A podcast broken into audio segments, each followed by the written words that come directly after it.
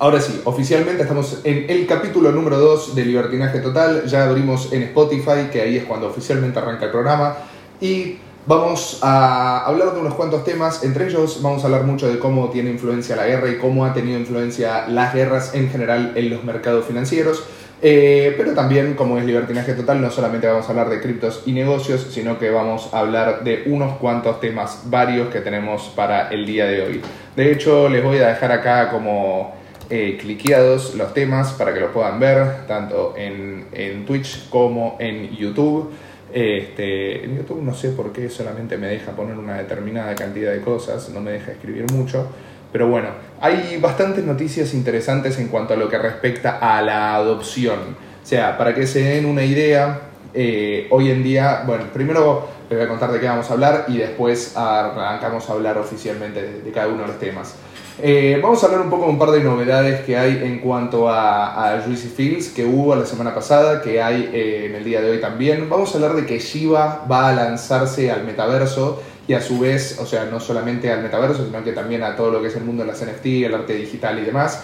Eh, vamos a hablar del caso de Iñaki, un español que compró 100 bitcoins a 70 dólares por unidad en 2013 y hoy en día es millonario prácticamente, y vamos a hablar de también por qué, cómo le influyó el tema fiscal, se podría decir a él, a la hora de comprar, eh, a la hora de comprar Bitcoin. Este, perdón, no a la hora de comprar, a la hora de vender los Bitcoin y tener que justificar en España eh, para poder hacer la compra de una propiedad con ese capital que había, compra, que había ganado este, y que había invertido hace tanto tiempo. Después también vamos a hablar un poco de la situación de España. Ah, es muy importante hablar de la situación de España porque en general muchas cosas que pasan en España después terminan pasando en el resto de Latinoamérica. Este, por eso es interesante que hablemos de eso también, de la situación de España en cuanto a los impuestos y cuánto le viene cobrando en lo que respecta a porcentaje de ganancias a los usuarios que hacen staking y demás. Eh, el corte de ese haircut que tengo se llama superior. Voy yo a la, a la ¿cómo se llama? A la a la peluquería y agarro y hola, sí, haceme un superior, listo, perfecto, porque, porque soy ampliamente superior. Así que, bueno, en fin. Eh, después, por otro lado, eh, vamos a hablar del historial que hay de los mercados financieros en general, desde el Nasdaq, el SP500, las acciones, eh, cómo ha influido esto, cómo ha influido en su precio durante todas las guerras. que es bastante favorable, se podría decir, a los mercados en muchos casos, en otros casos no. pero la mayoría sí, se diría, porque de hecho está el famoso chiste de By the Invasion eh, cuando Estados Unidos, o bueno, en este caso es Rusia, invade un determinado país, eh, es un buen punto de, compra, se podría decir. No quiere decir que estamos a favor de todo lo que son las invasiones y demás, pero bueno, le mandamos un saludo a Coti Mauer también, que la vemos acá presente. Este, le mandamos un saludo a Luca Mancuello, que siempre, eh, siempre lo, lo, vemos acá. Jonathan Amarilla también, a la gente que está en YouTube viéndonos también. Eh, pero bueno, en fin, continuamos. Como le dije anteriormente, este, vamos a terminar de, hablar de. Vamos a terminar de, mm, comentar sobre los temas que tenemos para hablar para hoy y después los hablamos en detalle. Aleja Semería, mi madre, le mandamos también un saludo muy grande que está ahí desde YouTube. Eh, pero bueno, en fin, continuamos. Eh, vamos a hablar también de que Lugano, que es eh, Lugano, no Lugano acá en el sur de la capital federal, sino que Lugano en Suiza, la capital como financiera se podría decir de todo lo que es la parte del sur de Suiza, eh, va a aceptar pagos en criptos, va a aceptar pago de impuestos en criptos. Esto es interesante porque va aumentando la adopción este, constantemente. y vamos a hablar de la situación también en Texas y en Panamá en Texas y en Panamá, eh, en Panamá quiere, quiere llegar a suceder algo parecido a lo que pasó en su momento en El Salvador con aceptar Bitcoin como moneda de curso legal. Este, lo mismo también está por pasar probablemente, o hay una propuesta de que pueda llegar a pasar en Tonga. Este, Tonga, recuerden que es un país del, Pacífico Sur, se podría decir, este, una isla muy chiquita. Bueno, Panamá ya es un país un poco más conocido. Eh, y bueno, que haya todo este tipo de adopción de criptos es bastante interesante. Em, eh, ahora continuamos. Bueno, y Ted Cruz, el gobernador de. No, no el gobernador, es un senador por Texas, El tipo eh, es un gran defensor de las criptomonedas, de hecho en los Estados Unidos es probablemente uno de los más fuertes defensores de las criptos, junto con Francis Suárez, también el, el, intendente de la Florida, o gobernador de, intendente de Miami, o gobernador de la Florida, no me acuerdo exactamente de cuál de las dos cosas es, pero que siempre son personas que se promueven por lo general a favor de todo lo que es el uso de, de las criptomonedas. Este, estoy buscando dónde está el aire acondicionado porque hacen 250.000 grados acá y veo que está por allá. De hecho, banquen un toque que lo voy a buscar. Ahí vengo, ¿eh?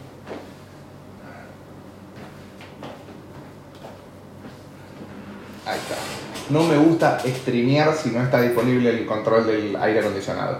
Este, no, no, ojalá, bueno, no, no, no. En eso no estoy de acuerdo. No, no estoy de acuerdo con el asunto. Le mandamos un mensaje también, a, un saludo también a, Jero Coto, que lo vemos acá presente. Este, como siempre, socio nuestro, creador de, todo lo que es Astro Art Cloud. Y tienen un proyecto también bastante interesante ligado al mundo del cannabis que están haciendo con el, con el Sultán este, y con el Leopard. Eh, pero bueno, en fin, continuamos. Bueno, vamos a hablar de lo primero que tenemos para hablar del día de hoy. El día de hoy, eh, lo primero va a ser novedades de Juicy Fields, eh, que por lo general es algo que siempre tratamos de meter un poco, porque todo el mundo nos suele preguntar, ya que, ya que bueno, es una inversión que la gran mayoría de la gente lo hace eh, dentro, de, dentro, de lo que, dentro de lo que es la gente que ve estos programas y demás. Juicy Fields tuvo un... Juicy Fields el otro día tuvo dos situaciones en las cuales hicieron como una especie de arreglo en la plataforma eh, y eh, estuvo la página inactiva durante dos horas dos veces. Eh, pero estuvo la página inactiva por algo preestablecido ya, que, o sea, ya dijeron que eso iba a pasar y, y no es que pasó de improviso, sino que ya lo habían programado, estuvo inactiva solamente el tiempo que estaba programada lo único que sí me llamó bastante la atención es que la plataforma este, tardó un poco más el tema de los retiros que lo que venía tardando la otra vez. Las otras veces, por lo menos, yo recuerdo, como siempre les digo, voy creo que 11, 12 cosechas ya en el lapso de aproximadamente 18 meses y siempre en todo momento los retiros fueron algo instantáneo prácticamente o lo correspondiente a lo que tarda la red de Ethereum, que más o menos son 10 minutos, 15 minutos cada vez que pido un retiro de capital. Esta vez tenía que hacer un retiro de capital y me tardó aproximadamente 6 horas, se podría decir, o 10 horas, una cosa así. O sea, lo pedí a la noche de un determinado día y lo tuve al otro día. Así que bueno, es algo que les sirve saber. Eh, igual el soporte siempre, cualquier duda, cualquier cosa que te pasa, contesta bastante rápido y demás. Y supongo también que puede llegar a tener que ver con que lo pedí este, apenas justo cuando terminó una de las actualizaciones de, de, como es, de mantenimiento, así que es probable que por eso pueda haber llegado a tardar más de lo que suele tardar habitualmente, ¿no? Porque por ahí estaban a pleno con el tema de este, con el tema de que vienen pidiendo mucho retiro de capital y demás. Eh, sigo invirtiendo en la planta de 50 USDT Sí, yo siempre fui de la idea de, en vez de comprar de las otras plantas, comprar una gran cantidad de las plantas de 50 dólares, no, perdón, no 50 USDT, sino que 50 euros. 50 euros representa este, un poco más que, que 50 USDT, son aproximadamente 60 USDT, se podría decir, en cuanto a, acorde a cuánto está el precio del, del, Bitcoin, del, del euro con respecto al dólar, que hoy en día está a 1,11. Un, un euro es equivalente a 1,11 dólares. Así que bueno, más o menos calcular que son, sí, algo así como 56, 57 USDT. Pero sí, siempre uso esa porque creo que es la más conveniente y es la que proporcionalmente mejores ganancias te, genera. Recuerden si están viendo esto a través de YouTube, frenen absolutamente todo lo que están haciendo y tiren un likecito a la publicación que nos viene más que bien y si están en Twitch y bueno, y se quieren suscribir o compartirle a un amigo lo que sea eh, o hacer algún clip de alguna de las cosas que le puede copar, también es más que bienvenido. Lo vemos que está Luciano Leperini acá presente siempre, nos manda un saludo de la provincia de Santa Fe, así que muy noble también de su parte, eh, capital del agro, sí, realmente noble. Eh, pero bueno, continuamos, como les dije hoy. Hoy no estoy bien de pelo, sinceramente, a diferencia de otras veces que venía muy bien de pelo. Hoy no, no es un día afortunado en cuanto a mi, mi cabellera, pero bueno, son cosas que pasan, abundancia. Eh, después, por otro lado, bueno, vamos a hablar un poco de lo que parece que se viene este, con, con Shiva. Sí, sí, a ver, si quieren, todos los que estén en YouTube o, Twitch y demás, y todos los que estén comentando las publicaciones y todo, están en todo su derecho de, si quieren, este, poner, comercializar lo que quieran dentro del mundo, dentro de lo que es la sección de los comentarios, eh, y no hay ningún problema. O sea, hay total libertad, acá no se censura a nada ni a nadie, eh, y están en total libertad de opinar, escribir lo que se le cante las pelotas. Así que si es por eso, denle para adelante. Después, a ver, por otro lado, eh, como les decía antes, eh, ¿qué, otro, ¿qué otro termita teníamos para hablar? Eh, bueno, vamos a hablar de Shiva que se va a lanzar al metaverso y vamos a hablar un poco de cómo es la situación. Shiva se lanzará al metaverso en el 2022, o sea, ya promueven, se podría decir, que durante el 2022, en algún momento del año, eso va a pasar. También está, camino, también está en camino su DAO. Recuerden que DAO es una eh, Decentralized eh, Autonomized, creo que es la traducción exacta, Organization. O sea, una organización autónoma descentralizada en la cual eh, nadie tiene poder por sobre otro y el poder que vos tenés en esa organización es acorde a la cantidad de tokens que tenés sobre un determinado activo eh, que sea el activo de gobernanza en ese caso, como por ejemplo puede ser el caso ahora de Shiba con sus tokens de Bone, de Leash y de Shiba, ¿no? que son los tres tokens que hay dentro de lo que es la, la plataforma de Shiba este, y el Shiba Swap y todo ese tipo de cosas. Pero como les decía antes, eh, o sea, Shiba se podría decir que algo así como la DAO es, como una especie de DAO por excelencia, ¿no? porque estamos hablando de que... Eh, va, no sé si sería una DAO, pero como presenta un total anonimato por parte de los creadores, exceptuando la otra vez que dice que se por ahí encontraron los creadores, pero tampoco hay una certeza de que los hayan encontrado y que sean ellos. Pero el hecho de que pare, o sea, el hecho de que no haya una persona, tanto como pasa con Shiba, como pasa con Bitcoin, que no haya una persona que sea oficialmente la cara visible de la plataforma y demás, eso para mí es extremadamente positivo por una cuestión de que no haya nadie a quien atacar. De hecho, siempre digo lo mismo, pero el público se renueva, así que es importante que lo vuelva a repetir. O sea, vos suponete lo siguiente, ¿no? Este, vamos a suponer que la, la SEC, por ejemplo, ¿no? La SEC, que es la, lo que vendría a ser como la Comisión Nacional de Valores, pero, pero eh, americana. Suponete que la SEC agarre y dice, bueno, quiero juzgar a los creadores de de Shiba o de Bitcoin. Vamos, vamos a hacerlo con un caso más caro, de, eh, un caso más claro, de Bitcoin, por decirte un ejemplo.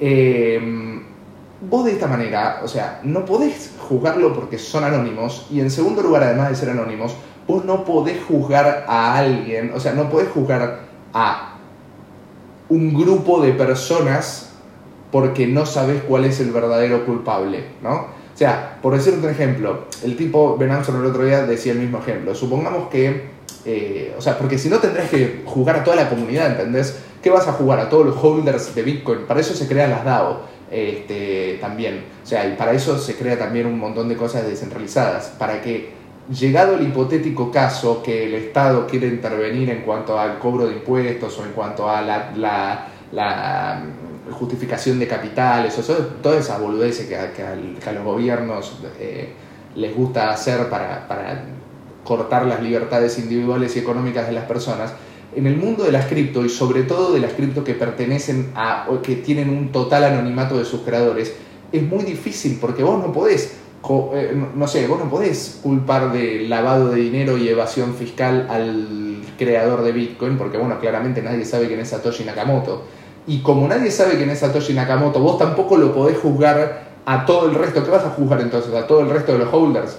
O sea, es como si, es como si hubiese un homicidio en la cancha de un equipo de fútbol completamente llena y, y vos, ante la duda, juzgues a las 45.000 personas que había en la cancha por las dudas. O sea, por las dudas. No sabés quién fue, pero por las dudas les frenás la vida durante, no sé, un año hasta que sea el juicio y demás a las 45.000 personas que hay en la cancha. ¿Por qué no? No sabes quién fue, pero ante la duda frenás a todo el mundo. Sería lo mismo, ¿entendés? Por eso en las DAO es imposible, son involteables desde ese punto de vista, porque no hay, no hay manera de poder juzgar a, a una determinada persona este, y tampoco podés jugar un grupo de personas completo, ¿se entiende? Si, si, si no lo sabes.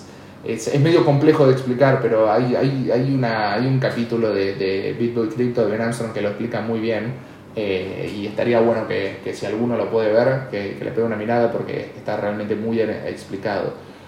Como siempre, el tipo suele explicar bastante bien cada una de todas las cosas.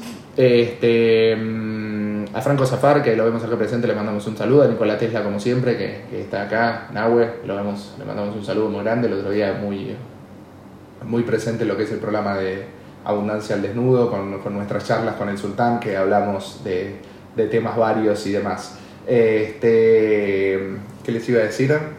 Eh, pero bueno, en fin. Este fin de yo salgo, ¿eh? Así tuve una fecha libre, una fecha no, y así sucesivamente es como vengo haciendo, y esta fecha toca, toca salir, así que abundancia.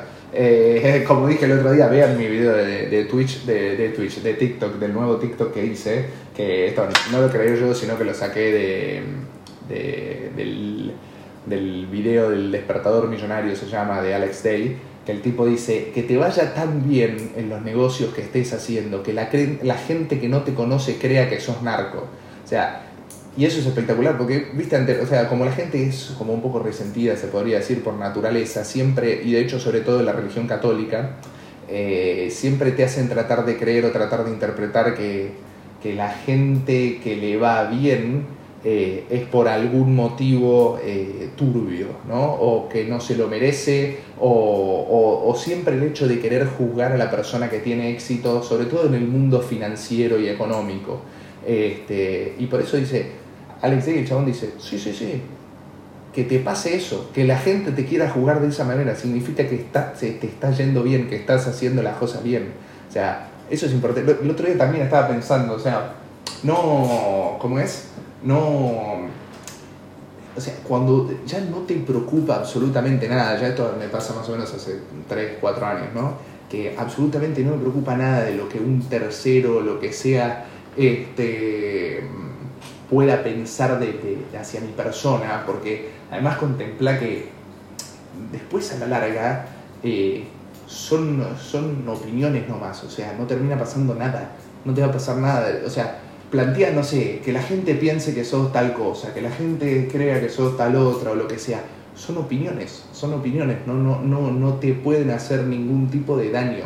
¿Se entiende? O sea, pensar, cuando vas a decir algo, por ejemplo, si quieres, o cuando vas a decir, expresar tu opinión de algo, o lo que sea, si quieres, plantea cuál puede llegar a ser el peor escenario. Y el peor escenario es que dos o tres boludos te critiquen, que cinco o diez boludos te critiquen, que mil boludos te critiquen, pero no te va a pasar nada, no te va a pasar nada, no es que, o sea, no es que eh, no vas a, no sé, vas a prender la canilla y no va a salir agua porque la gente te criticó. No es que vas a prender la televisión y no va a haber cable. No es que vas a ir a, a tu, a tu, no sé, a tu laburo y no va a haber, eh, y la gente no te va a querer. Es una boludez, eso es toda una construcción social que la gente hace de lo que puede, lo que, o sea, la gente un montón de veces no dice las cosas que piensa porque piensa en lo que hipotéticamente puede llegar a repercutir si dice cualquier cosa que esa persona piensa, pero a la larga esa repercusión negativa termina siendo muchísimo menor que lo que realmente la persona cree que es.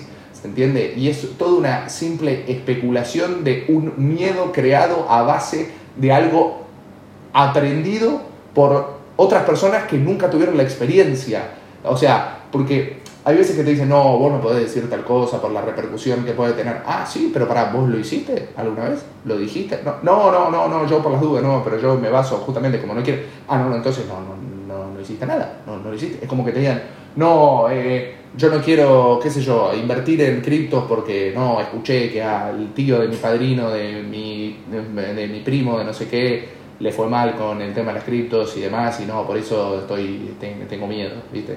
O sea, pero claro, obviamente, si vos vas a buscar, si vos vas a estar convencido de encontrar a una persona que le haya ido mal en un determinado área, o a una persona o a un grupo de personas que le haya ido mal en un determinado área, siempre lo vas a encontrar. De hecho, pasan un montón de cosas con, con, lo, con lo que es cuando, cuando vos querés hacer algo y terminás buscando, o sea, terminás dudando mucho y demás, y buscando las maneras por las cuales, o sea, los motivos por los cuales no deberías hacer esa tal cosa, a la larga los terminás encontrando siempre, porque vas predispuesto a encontrar algo que confirme tu, eh, tu pensamiento de que sos incapaz de hacer algo, ¿entendés? En cambio, si vos directamente vas y lo haces y no pensás en todas esas creencias limitantes que podés llegar a tener, listo, punto, ya está, haces la cosa y se acaba, no, no, hay, no hay más explicación. Este, y el peor escenario posible no es tan grave, casi siempre en todas las cosas el peor escenario posible no es tan grave como uno cree que podría llegar a ser, ¿se entiende? Este, es como, bueno, ah, ah, era esto, ah, bueno, che, para, no es tan jodido, no es tan grave, ¿se entiende? Este, claro, claro, Lucas, es así, es un sesgo de confirmación, o sea, a veces la gente busca que alguien le confirme que es incapaz de hacer una determinada actividad. En vez de buscar a alguien que le confirme o autoconvencerse que sos capaz de hacer una determinada actividad, no, no, buscas a alguien que sabes que te diga que no. Y de última, bueno, si no haces esa actividad es porque otra persona te dijo que, este, que no lo ibas a poder hacer. ¿Se entiende? Después, de última, le estás dejando la responsabilidad a esa persona, pero vos nunca le tenés que dejar la responsabilidad a otra persona de lo que vos vayas a hacer. Por eso hay veces que no, no, no le tenés que preguntar mucho a personas que no tienen los resultados que vos querés tener, ¿entendés? O sea, si vos querés llegar a, no sé, pelear en la UFC y le estás preguntando a alguien que fue a dos entrenamientos, lo cagaron a trompada eh, y al tercero ya no volvió, y no es la persona correcta como para poder preguntarle. Si vos querés ser eh, no sé, boludo, lo que sea, lo que sea, digo lo de, lo de la UFC porque es lo primero que se me vino a la mente, este, pero lo que sea, eh, claro, si vos encontrás a las personas incorrectas para preguntarle, siempre, siempre vas a encontrar un motivo para no hacer las actividades y las cosas que te gustan.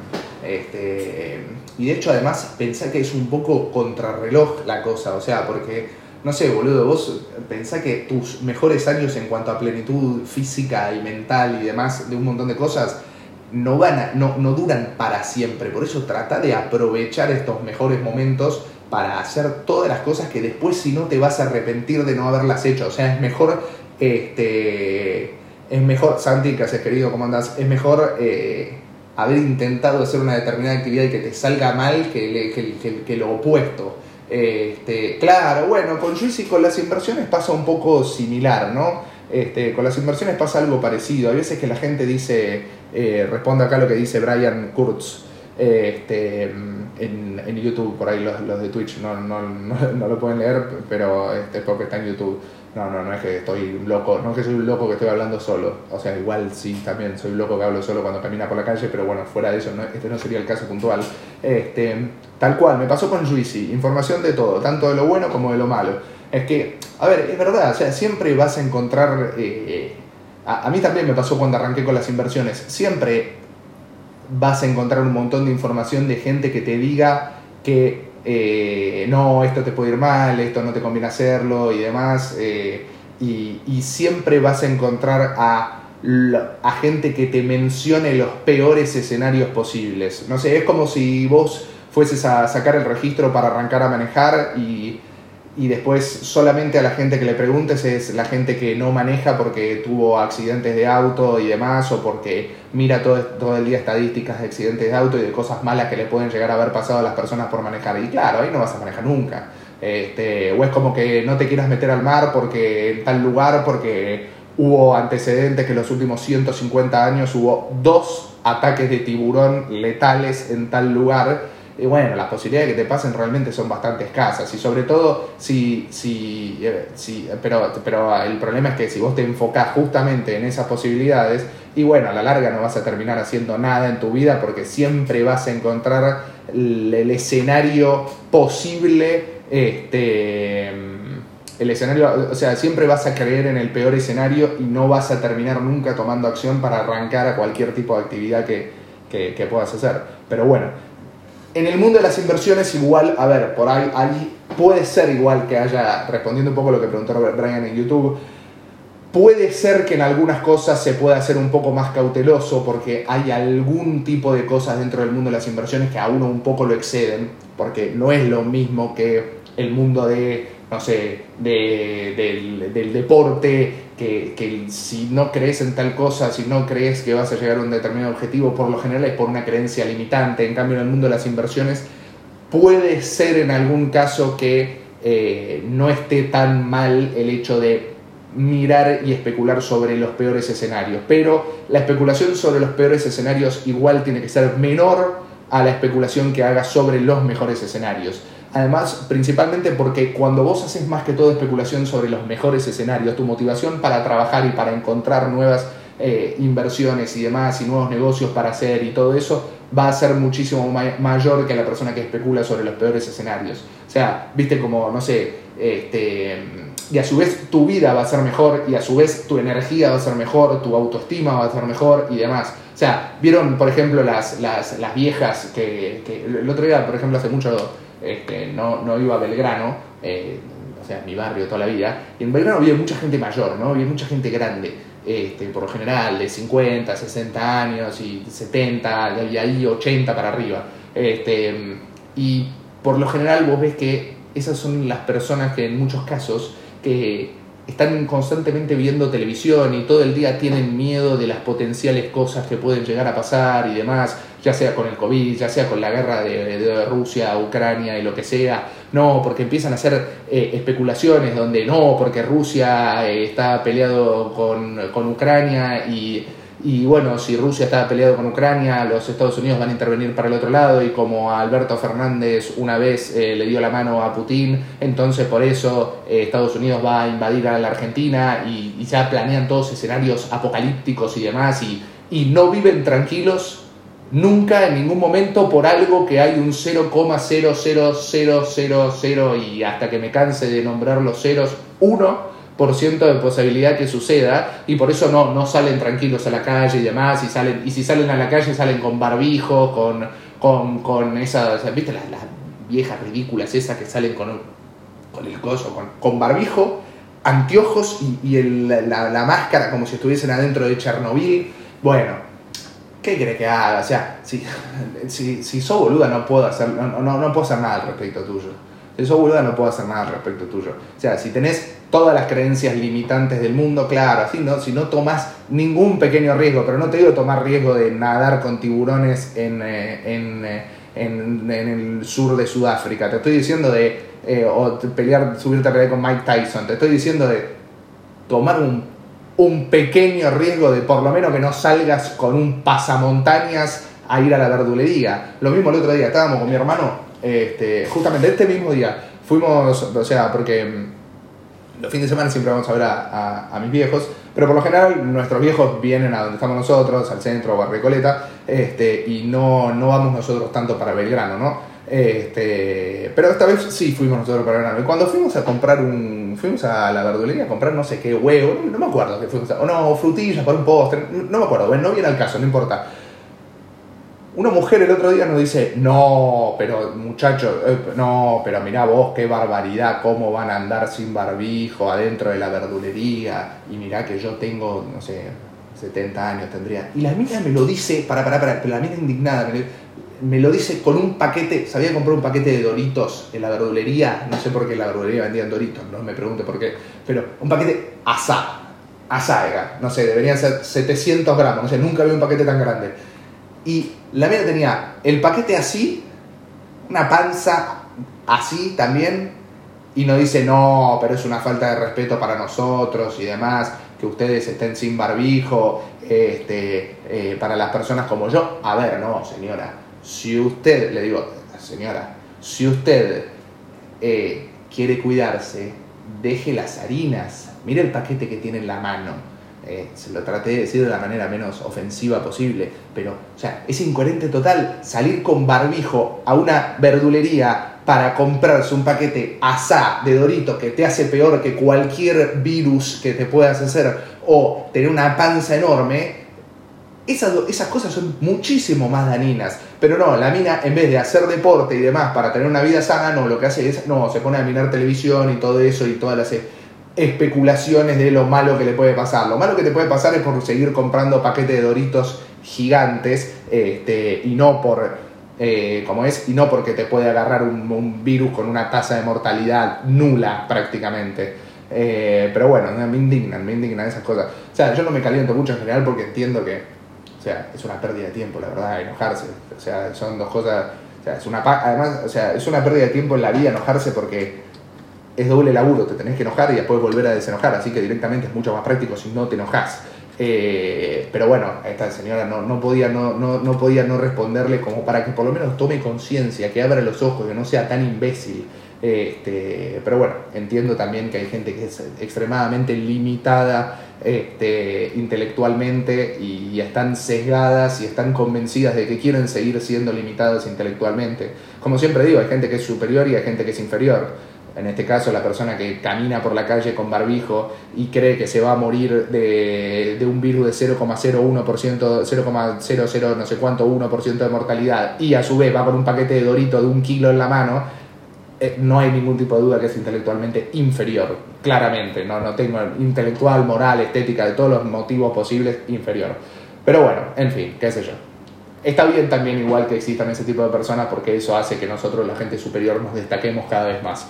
Eh, pero bueno, en fin, me, fui de tema, nada que ver. Volvemos a hablar de las cripto y volvemos a hablar de hacer guita, que es lo que a todos nosotros nos gusta. Este, a nadie le interesa los virus, las pelotudeces esas. Nosotros no creemos en todas esas especulaciones de, de gente débil, solamente creemos en el mercado, en hacer plata y en hacer que la plata sea más plata y en vivir en un buen bienestar y en abundancia, como corresponde, como debe ser, como toda persona de buenos valores. Eh, y bueno, aparentemente Shiba, este, aparentemente Shiba eh, va a crear su DAO, ¿no? Eh, los derechos de voz y voto los tendrán indudablemente las personas que tengan el token Bone, que aparentemente es el token de gobernanza. Yo nunca me metí mucho en el Shiba Swap, ya compré Shiba, siempre holdeé y lo fui vendiendo y demás. Recuerden que invertí poca plata, hice mucha, mucha, muchísima. O sea, no hay ninguna cripto en el mundo que me ha perdón, que me haya hecho ganar tanta plata como Shiba. De hecho, la segunda y tercera fueron Chilis y el Crow de Crypto.com, pero la primera fue por amplio margen Shiba en su momento a principio, mediado del año pasado. Este, pero bueno, o sea, realmente el proyecto en sí de Shiba, o sea, está demostrando, sobre todo a la comunidad y a toda la gente que banca el proyecto de Shiba, la Shiba Army, que no es solamente puramente especulación, no es solamente una shitcoin, sino que realmente hay un montón de cosas que se están desarrollando sobre su ecosistema. Además, este, con la financiación, se podría decir, que va teniendo, con ya la capitalización de mercado que va teniendo y demás, eh, cada vez, indudablemente, cada vez más... Eh, cada vez más puede financiar distintos proyectos y demás. Eh, está perfecto, está perfecto, eh, pará, pará, no, no, hay mucha gente que arrancó en el mundo de las inversiones a través de Ponzi eh, y después esos Ponzi terminaron, terminaron aportándole un montón en cuanto al desarrollo personal y como le aportaron un montón en cuanto al desarrollo personal y a lo financiero, este Después esas mismas personas invirtieron ese capital en otras cosas, eh, generaron una visión de negocio mucho más interesante que la que tenían anteriormente, gracias al simple hecho de haber entrado en un determinado Ponzi. Y, bueno, y hoy en día eh, gozan de una libertad financiera que, no el resto de las personas. Este, pero, pero sí, sí, sí, sí, claramente, eh, hay muchas, mucha gente que su mejor inversión fue un Ponzi. Este, de hecho, mismo yo gané un montón de plata invirtiendo en, en, eh, en Arvistar, pero siempre manejándome con buenos valores, con los inversores siempre aclarándole los riesgos que conllevaba todo eso. Arvistar, para que se me idea, es una especie de no, no te diría un SOE español porque tenía bastante más criterio, bastante más sentido las cosas que hacían en Arvistar, este, pero bueno, que a la larga terminó siendo más o menos parecido. Eh, pero bueno, en fin, ¿qué es la Beto Card? No, no, no sé qué es la Beto Card, Santi, sinceramente. Eh, pero bueno, continuamos. Para, como les dije anteriormente, ah, algo muy interesante, si pueden y están con tiempito, eh, como para hacerlo, no se olviden de registrarse a lo que es Wealthing, que es a mi criterio uno de los mejores exchanges de todo lo último que surgió. Eh, le dejo acá un link de referido con el cual van a tener algunos beneficios en cuanto a la rentabilidad. Van a poder generar hasta un 16% de interés anual en USDT por alguna eh, promoción de, registro con ese link. que lo van a tener durante un determinado periodo de tiempo, después la rentabilidad baja a, a ser un poco menor, este, de entre 6, 7, 8% en USDT y lo mismo también algo parecido en Bitcoin y en Ethereum. Por ende, a la larga en Bitcoin y en Ethereum la rentabilidad es bastante alta, sinceramente. Y, bueno, eh, me parece que es un exchange bastante interesante. De hecho, si quieren, este, fíjense y peguenle una mirada al video que hice justamente explicando eso. De hecho, Nikola Tesla, eh, si querés, eh, lo mejor que podréis hacer para, para eso es entrar al video que hice, lo hice la semana pasada, lo subí la semana pasada o esta semana, a principio de la semana, no me acuerdo exactamente, creo que no, el sábado creo que lo subí, eh, y bueno, y ahí lo vas a poder ver y demás. ¿Cuánto te tardan en verificar? Ya llevo una semana y todavía no me verificaron para retirar en Whalefin. Ah, está bien, es una buena pregunta, es una buena pregunta. Por lo general, por lo general tarda eh, entre 3 y 10 días. A mí me lo verificaron al cuarto día, pero mandale, si no te lo verifican, mandale, eh, em, todos los que tengan cuenta en Wayfin, presten atención a esto, mandale un mensaje a soporte avisándole que mandaste hace un determinado tiempo eh, para hacer la verificación y todavía no te lo verificaron. Eh, y a mí me lo hicieron en el momento, prácticamente a las dos horas ya lo tenía verificado. O sea, en su momento eran tres días que tardaba la verificación. Intuyo que ahora, como están ingresando más inversores, por eso pusieron un margen de, de hasta 10 días. Pero bueno, siguiendo esa misma línea, cuando yo me registré eran hasta tres días y ya cuando iba al cuarto día no me lo habían verificado, o sea, no me lo habían aceptado la verificación, por ende agarré y le dije, bueno, eh, le mando un mensaje de soporte, le mando un mensaje de soporte y después cuando, no sé, me fui y salí a hacer unas cosas, volví a las dos horas ya tenía verificado. Este, mm, así que sí, sí, sí, sí, está bueno. Está bueno sobre todo para hacer los primeros ingresos de capital que te regalan 25 eh, dólares por seguir una pequeña cantidad de pasos, de hacer un registro, de hacer el registro, pasar la verificación, después de pasar la verificación, este, inyectar el equivalente a 100, 100 dólares, 101 por las dudas, y luego de eso dejar 10 días trabajando el capital. Con el simple hecho de hacer eso te regalan el equivalente a 25 dólares en Bitcoin. Este, que la verdad que está realmente bueno y no sé cuánto tiempo más va a durar esta oferta de, de, que te regalen 25 dólares por el simple hecho de registrarte y hacer un par de boludeces, pero bueno, mientras tanto, mientras dure, es interesante. De hecho, yo antes era un poco la idea de que no le daba mucha bola a las oportunidades momentáneas de un montón de cosas, pero después me fui dando cuenta que hay veces que si vos aprovechás bien, o sea, no, este no sería el caso de una oportunidad atroz, pero este pero si vos aprovechás bien las oportunidades momentáneas este, que, que, estás, que, que, te van surgiendo los momentos, después el capital de esas oportunidades momentáneas lo pones a trabajar en otras cosas y te generan esos ingresos pasivos que uno, tiene que, que uno quiere tener. O sea, porque no se trata, o sea, hay veces que uno por ahí solamente se enfoca, o me pasaba muy seguido, solamente me enfocaba en los negocios que me podrían generar un ingreso pasivo a largo plazo, y por ende, si había unas oportunidades momentáneas que son solo del momento, de, una, de unas horas, de, un par de horas o de tres días,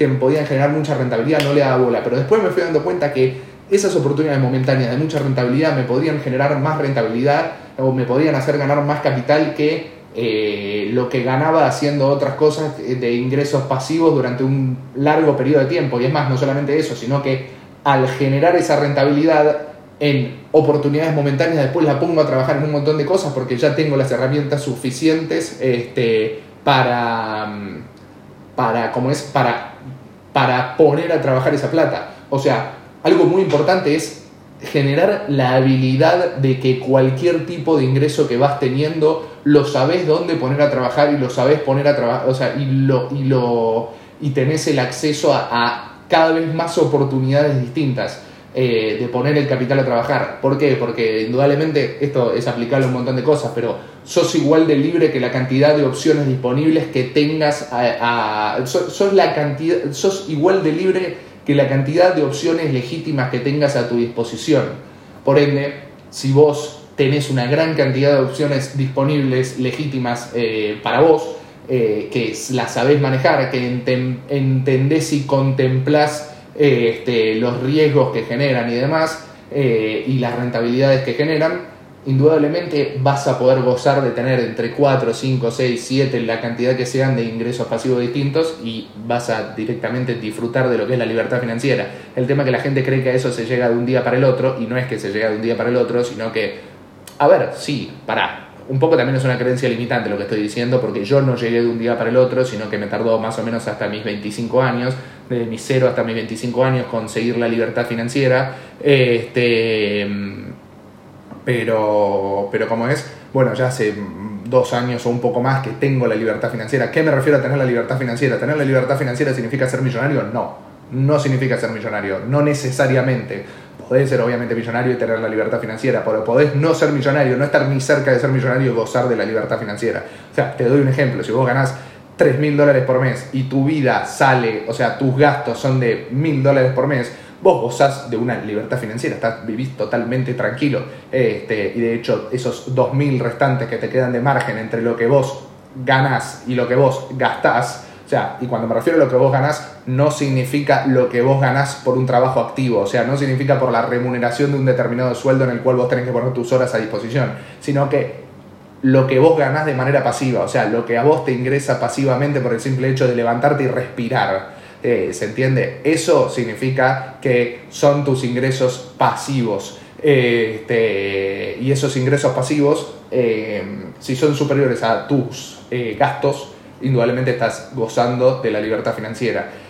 Como les digo, no hace falta que seas millonario. Es más, podés ser millonario y no ser libre financieramente. O sea, porque un futbolista, te doy un ejemplo, un futbolista de un buen club, ¿no? importante del mundo, es millonario, pero no es libre financieramente.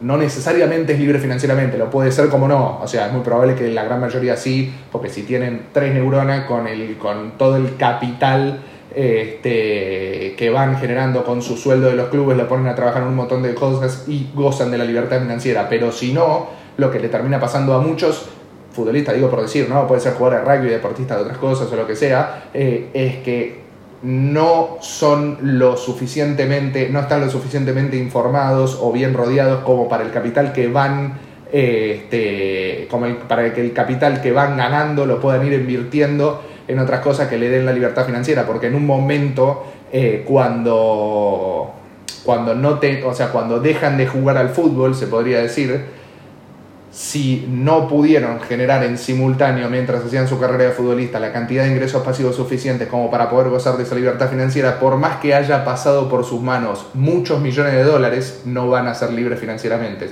Hay, hay una diferencia, o sea, libertad financiera, hay una diferencia entre ser no sé la palabra en castellano exactamente, no sé la palabra en castellano porque siempre es una palabra que la veo en inglés, pero es la palabra wealthy, wealthy, o sea, weal, así, ¿no? We, eh, creo que es eh, wealthy, no sé si es así, wealthy, ¿no? Este, eso, ser wealthy es ser como una mezcla de libre, abundante y demás. Eh, si alguien sabe la traducción correcta, exacta al castellano, por ahí lo puede interpretar, pero no hace falta, o sea, pero una cosa es ser millionaire y otra cosa es ser wealthy. No, no, pero no es poder. Para mí no es poder la traducción exacta. Este, Fede, para mí no es la traducción correcta, no sería poder, sino que wealthy es como eh, que vos sos libre en cuanto a tu vida, en cuanto a que no tenés que depender de otras personas para tomar decisiones, que no tenés que depender este, de cumplir eh, un determinado horario de trabajo, que no tenés que cumplir a otra persona. Bienestar puede ser, puede ser, es como que, claro, claro, bienestar puede ser algo bastante, bastante acercado, eh, porque ¿qué es lo bueno que te da todo el hecho de la libertad financiera, que te da la libertad de elegir. O sea, y que te da la libertad de elegir de que vos podés, o sea, el otro día, mira, les doy un ejemplo de esto. Yo, al hecho de ser wealthy, o sea, y no es que me quiera eh, hacer autobombo y bandera de, de, mi bienestar, pero sino que es la verdad, o sea, es, así. Este, pero a lo que voy, yo puedo hacer y decir cualquier tipo de cosa porque no corro el riesgo de que mañana llega a un trabajo de 9 a 18 y mi jefe me diga, no, dijiste tal cosa en Twitter o en Instagram, te tengo que echar. Este, o no, no corro el riesgo de jugar en un club de fútbol y en el cual si vos decís una determinada cosa este, que no le guste a la hinchada o que sea de cierto índole, no sé, que lo consideren, viste que ahora cualquier pelotudez que decís racista, homofóbico y demás, porque bueno, la gente es toda débil y susceptible. Este, y corres el riesgo de, de- de perder tu puesto, ¿se entiende? O de perder tu, tu, tu trabajo y que, y que por el simple hecho de no querer perder todo ese tipo de cosas tengas que callarte eh, de las cosas que querés decir. En cambio, cuando vos llegás al punto de que gozás de una libertad económica, de una libertad financiera, podés absolutamente decir lo que se te recontra recanta las pelotas y la plata va a seguir entrando.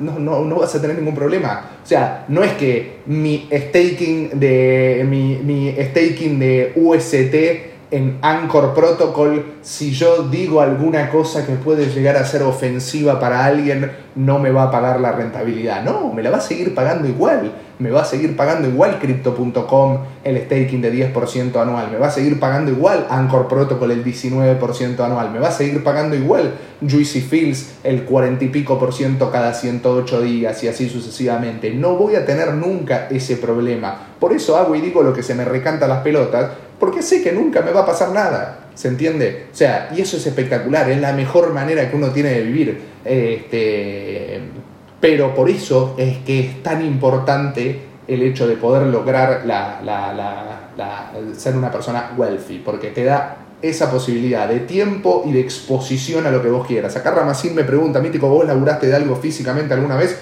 Sí, obvio. Eh, arranqué de, chico a, a hacer, eh, era cadete, eh, primero era cadete de una empresa de seguridad y después era cadete de un laboratorio de medicamentos y demás. Llevaba cosas de acá para allá, así un laburo de, raso, de, esclavo prácticamente, pero que está perfecto, es muy digno, muy digno y muy noble. Este, me acuerdo, mi primer sueldo fue de 1.450 pesos cuando tenía 19 años, no sé, habrá sido en el 2013, creo. ¿Cuándo tenés 19 años? 2013, 2013, sí. Este, bueno, eh, era cadete de, como te digo, primero de una empresa de seguridad, después de eso fui cadete de un laboratorio. En el mientras tanto, obviamente, en mi mente y me informaba y elaboraba la mayor cantidad de, de, de- o sea, trataba de elaborar la mayor cantidad de cosas, de información y demás para desarrollar mi, personalidad y mi, mi mentalidad de negocios. Este, después de eso, eh, en simultáneo arranqué a laburar en los boliches, arranqué de chico como relaciones públicas, tenía 19, 20 años también. Este, me fui, me empezó a ir muy bien con eso, a un punto que a mi jefe del otro trabajo le dije, bueno, mira, a partir de tal fecha eh, no voy a ir más por una cuestión de que realmente me genera mucha más plata lo otro y es mucho más escalable, se podría decir.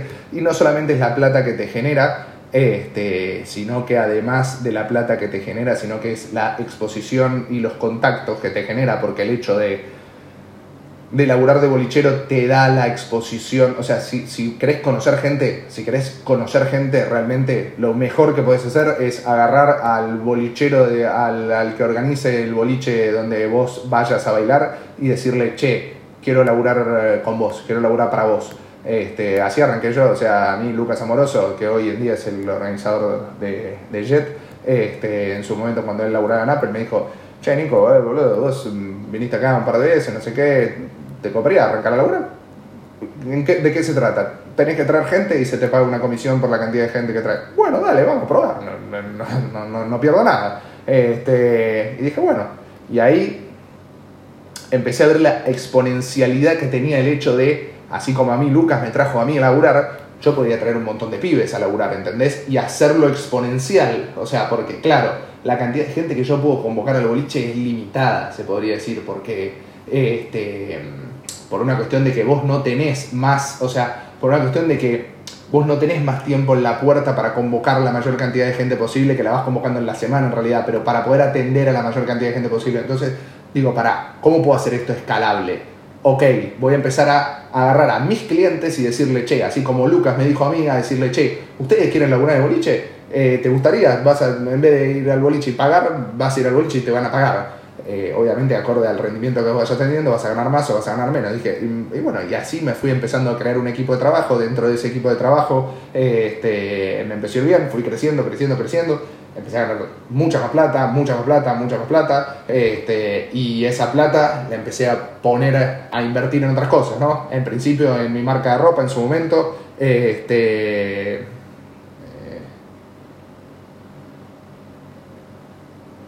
Mateo 678 me dice, Rey, si bien no comparto muchas cosas de las que decís, me parece muy piola lo que haces. Saludos desde Córdoba. Muchísimas gracias, Mateo, y me parece bárbaro que sea, te interese ver eh, el programa, por más que no estés de acuerdo con las cosas que digo o con muchas de las cosas que digo, este, siempre, siempre está bueno escuchar a, gente que tenga, que tenga opiniones distintas. De hecho, eso háganlo porque, o sea, no solamente escuchen a sola, solamente a la gente que confirma su pensamiento, eh, sino caen justamente en los sesgos de confirmación de terminar todo el... O sea, nunca van a terminar pensando afuera de la caja porque siempre van a terminar pensando, eh, eh, aclarando cosas que le reafirman, este, que le reafirman lo que, lo que unos piensan. Y a veces mm, por ahí escuchas algo que decís, ah, che, pará, no, esta, esto yo estaba equivocado, ¿eh? o sea, me parece que puede, puede ser que tenga razón la otra persona.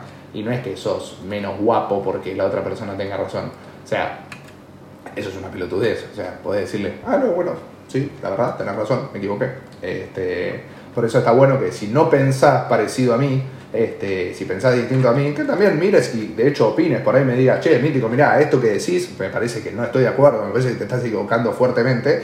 Y, y es más, si querés argumentar por qué crees que me estoy equivocando, y por ahí llego a la conclusión o por ahí no, ¿eh? no siempre, no, no siempre, porque por ahí sigo, por ahí escucho tu opinión y sigo diciendo, no, mira, estoy de acuerdo con lo que yo sigo pensando, o por ahí escucho tu opinión y digo, che, ¿sabes qué? La verdad, tenés razón, no, tenés razón, estaba equivocado. Este, y a su vez también se le puede cambiar o sea, la, perspectiva a un montón de gente, no solamente a mí.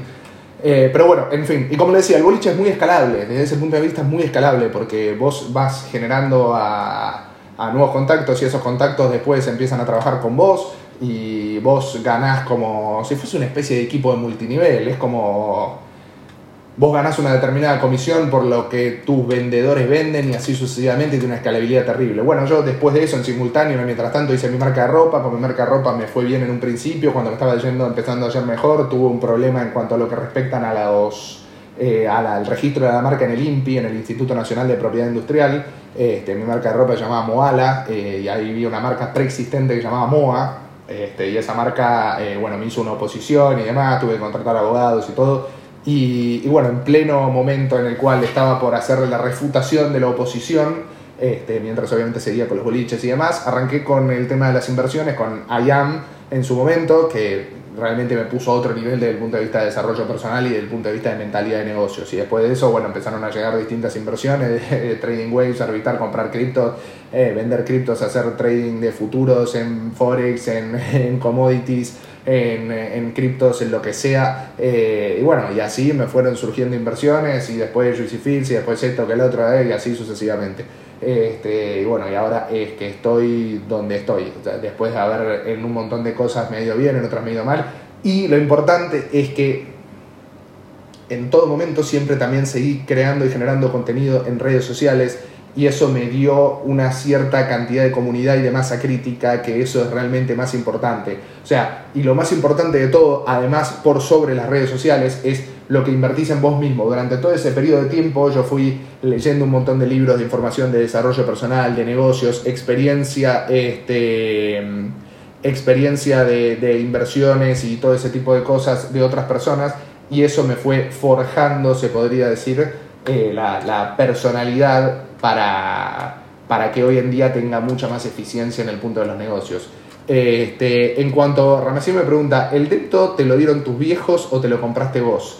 Eh, ninguna de las dos cosas son correctas, lo alquilo yo con mi plata, este, primero porque eh, no soy de la idea de que haya que comprar eh, departamentos, no tiene ningún tipo de sentido, o sea, la gente que dice, el otro día, el otro día escuchaba a Gran Cardón, Gran Cardón es un millonario espectacular que tiene, este, tiene una información muy buena en todas las cosas que dice, de hecho yo lo pude ir a ver en vivo en México, este, que justo de casualidad con, eh, coincidió con un evento de IAM. Bueno, y Gran Cardón lo que el tipo dice es, a ver, Eso de llegar a los 25 años y comprarse un departamento es una pelotudez gigante. Si vos estás enfermo, si vos estás enfermo y vas al hospital, vos no te comprás el hospital, no comprás la habitación del hospital, vos la alquilás la habitación del hospital. Si vos te vas a un hotel de vacaciones, vos no comprás el hotel, alquilás una habitación, ¿se entiende? Comprar un departamento a tus veintipico de años, a mi criterio, exceptuando que hayas ganado, no sé, 100 millones de dólares, bueno, ya te importe todo tres carajos, no tiene ningún tipo de sentido. ¿Por qué? Porque con los 100 mil dólares que te puede salir a alquilar el departamento, vos esos 100 mil dólares los podés poner a trabajar en otras cosas que van a mejorar muchísimo más tu estilo de vida. Y es más, probablemente si vos alquilás un departamento, vas a poder vivir en un departamento muchísimo mejor del que vos podrías vivir si te lo estarías comprando. ¿Se entiende? ¿Por qué además? Porque como te digo, la plata que sale comprar un determinado departamento no tiene ningún tipo de sentido tenerla estancada en un departamento cuando podés generar una rentabilidad mucho mayor en otro tipo de cosas. Eh, acá eh, Tommy, eh, Tommy IM5 nos pone, hola Mítico, primero que nada, decirte que lo que haces en estos programas es muy bueno. Luego tengo para comprar una planta pequeña de 50 euros en Juicy. ¿Qué me recomendás? ¿La compro o me quedo con las criptos equivalentes? Mira, si tenés para comprar justo una planta de 50 euros, yo te diría, mi, mi opinión, mi recomendación es que no inviertas. Por una cuestión de que al ser por la red de Ethereum, te van a cobrar algo así como entre 20 y pico y 30 dólares de comisión por invertir. Por ende, lo que vos vayas a generar de rentabilidad con esa planta, te lo va a comer en comisiones la red de Ethereum cuando hagas el pago desde Binance. Por ende, no tiene ningún tipo de sentido te diría que te quedes en criptos o que esas criptos, o si que te querés quedar en dólares porque por X motivo no te querés quedar invirtiendo en criptos, sino que esas criptos las pongas a trabajar en Anchor Protocol, las pongas a trabajar en, este, en, lo que vos quieras, ¿no? En crypto.com, en Whalefin, en lo que sea. De hecho, siempre al fin de este video siempre dejo los links correspondientes de cada una de todas las cosas para, para poner a, trabajar el capital. Este mm, Vende todos tus inmuebles y poné todo en Anchor Protocol, decía mi abuelo. Es que, a ver, tiene cierto sentido. Y qué bueno que lo diga tu abuelo. O sea, un tipo, me imagino, bueno, que al ser tu abuelo debe tener por lo menos unos sesenta y pico de años. Este, y que una persona así, de esa edad, piense eh, en Anchor Protocol es espectacular. Es que, claro, o sea, ¿qué vas a alquilar? ¿Qué vas a comprar departamentos para ponerlo en alquiler a razón de, como dice acá Luca Mancuello, un 3% anual? Este, o vas a poner el capital a trabajar en Anchor Protocol o en cualquier otro tipo de, plataforma con una rentabilidad muchísimo mayor. Este, pero bueno, ah, está boludeando, pero bueno, igual, qué sé yo, igual lo haya dicho tu abuelo, no lo haya dicho tu abuelo, tiene totalmente sentido lo que está diciendo. Eh, o sea, ya no es tan. Eh, o sea, ya las inversiones de, conservador, se podría decir, de mantenerse en las propiedades y todo ese tipo de cosas, ya no es tan rentable como lo fue en su momento.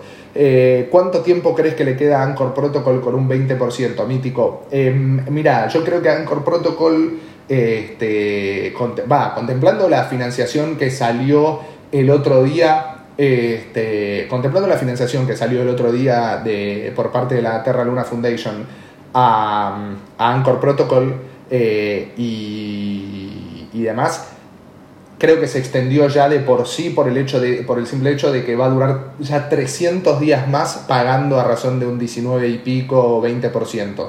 Después de eso yo creo que en algún momento va a bajar la rentabilidad porque son más la cantidad de prestamistas que la cantidad de prestatarios, pero así todo eh, muchas veces lo termina financiando la Terra Luna Foundation, que la Terra Luna Foundation justamente tiene liquidez constante porque eh, se financia a través de los de una pequeña porción de los fees de las comisiones de las operaciones del ecosistema de Terra en general. Así que creo que tiene bastante tiempo por durar. Eh, llegado al caso, no creo que sea algo que vaya a caer ni desaparecer, sino que en el peor escenario bajará la rentabilidad. Puede ser que la rentabilidad baje a un, mm, no sé, 17, un 16, un 15 o que hasta abajo un 10, pero así todo sigue siendo una rentabilidad bárbara. También está muy bueno tener una rentabilidad en Terra, este, haciendo staking de Terra, razón de un 8% anual y sobre todo también porque Terra se va revalorizando, haciendo staking de Luna eh, y porque Luna también se va, se va revalorizando en el tiempo y no solamente vos eh, tenés un refugio de valor, sino que tenés un refugio de valor que te va generando rentabilidades. Eso lo podés hacer en la Terra Station. De hecho, los que no tengan, háganse una cuenta de la Terra Station porque es más importante eso que tener agua corriente, más o menos. Eh, pero bueno, para. A los chicos que nos están viendo en Spotify, les recuerdo que bueno, ahora cierro el programa. Este, todos los links correspondientes están abajo en la descripción del programa en Spotify. Y continuamos en Twitch y en YouTube, que acá sí podemos hacer durante más de una horita. Muchas gracias a todos los de Spotify. Continuamos en Twitch y en YouTube.